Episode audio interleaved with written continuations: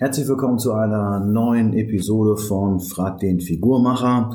Ich habe euch mal ein paar Fragen mitgebracht. Wir fangen mal mit der ersten an. Ähm, ich lese immer wieder, dass sich Fitnesssportler Low Carb oder Paleo ernähren.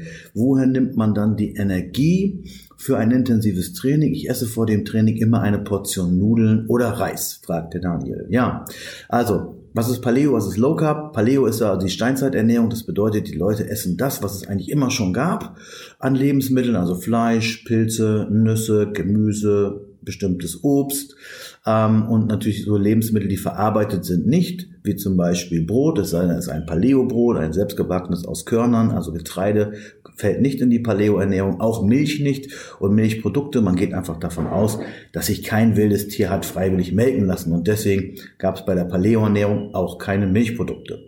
Die Kohlenhydrate bei der Paleo-Ernährung kommen dann also aus dem Obst und aus bestimmten Getreidesorten. Es gibt so Quinoa, hm, lassen manche Paleo-Leute zu. Es gibt eine sehr, sehr schöne Kohlenhydratquelle für Paleo-Leute. Und zwar sind das die sogenannten Kochbananen. Die Kochbananen, die äh, schmecken nach nichts. Deswegen heißen sie auch Kochbananen. Man muss damit irgendwas anstellen. Man kann sie so roh nicht essen. Sie haben äh, Kohlenhydrate und sie haben eine resistente Stärke, die sehr lange dem Körper mit Energie versorgt und auch noch gut für die Darmbakterien sind.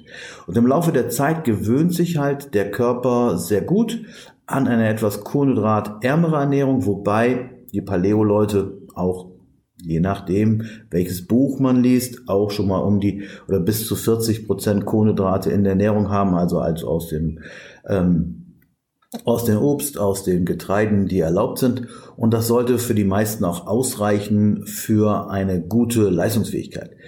Die Leute, die Low Carb machen, das ist so eine Sache, genau zu äh, äh, spezifizieren. Was ist denn jetzt Low Carb? Wie viel Prozent oder wie viel Gramm sind Low Carb? Und das ist für den einen oder anderen unterschiedlich. Für den einen ist 50 Gramm Low Carb, für den nächsten ist 100 Gramm Low Carb und für den anderen 200 Gramm Low Carb. Das, also Kohlenhydrate. Das kommt also jetzt drauf an, wie schwer ist man, was hat man für einen Stoffwechsel? Ist man ein guter Kohlenhydratverbrenner oder ein schlechter, also insulinsensitiv oder nicht sensitiv? Und deswegen sind die Leute, die Low Carb machen, die machen das meistens so, dass sie äh, an viel, an den Tagen, an denen sie nicht trainieren, Low Carb essen, wirklich, also wahrscheinlich so unter 30, unter 40 Prozent Kohlenhydrate und an den Tagen vielleicht sogar noch 20 Prozent Kohlenhydrate, je nachdem, wie hart man das macht.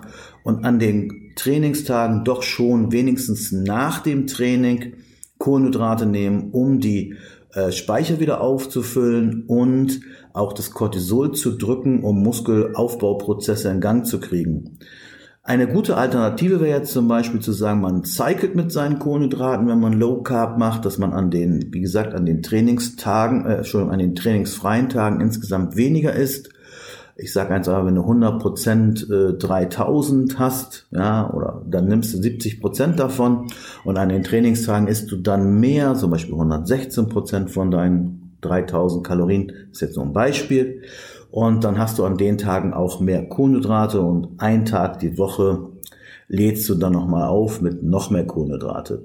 Wer ständig Kohlenhydrate, wer ständig Low Carb isst und sehr viel Sport macht, ist meiner Meinung nach macht sich mehr kaputt als heile, denn der Sport braucht Kohlenhydrate und auch das Training und die, Muskul und die Muskulatur braucht Kohlenhydrate.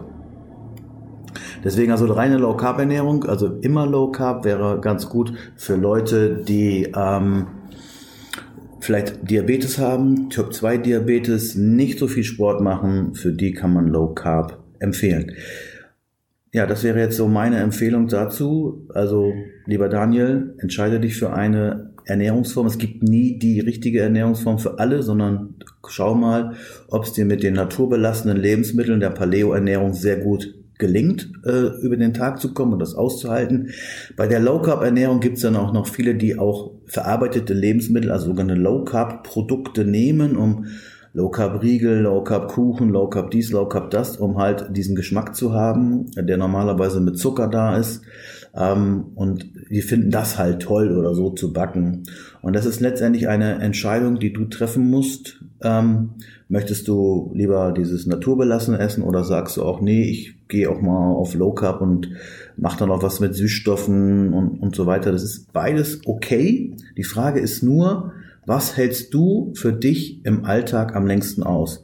Und das soll, das solltest du dir einmal ausprobieren. Probieren geht über Studieren. Finde dein Kalorien, ähm, deinen Kalorienbedarf. Sag, was du möchtest. Ab, also definieren oder zunehmen und sieh zu, dass du auf deine Kalorien kommst und dann versuchst du mal beide Ernährungsformen, was für dich besser geht. Vielleicht bist du mit Low Carb auch viel leistungsfähiger oder viel müder.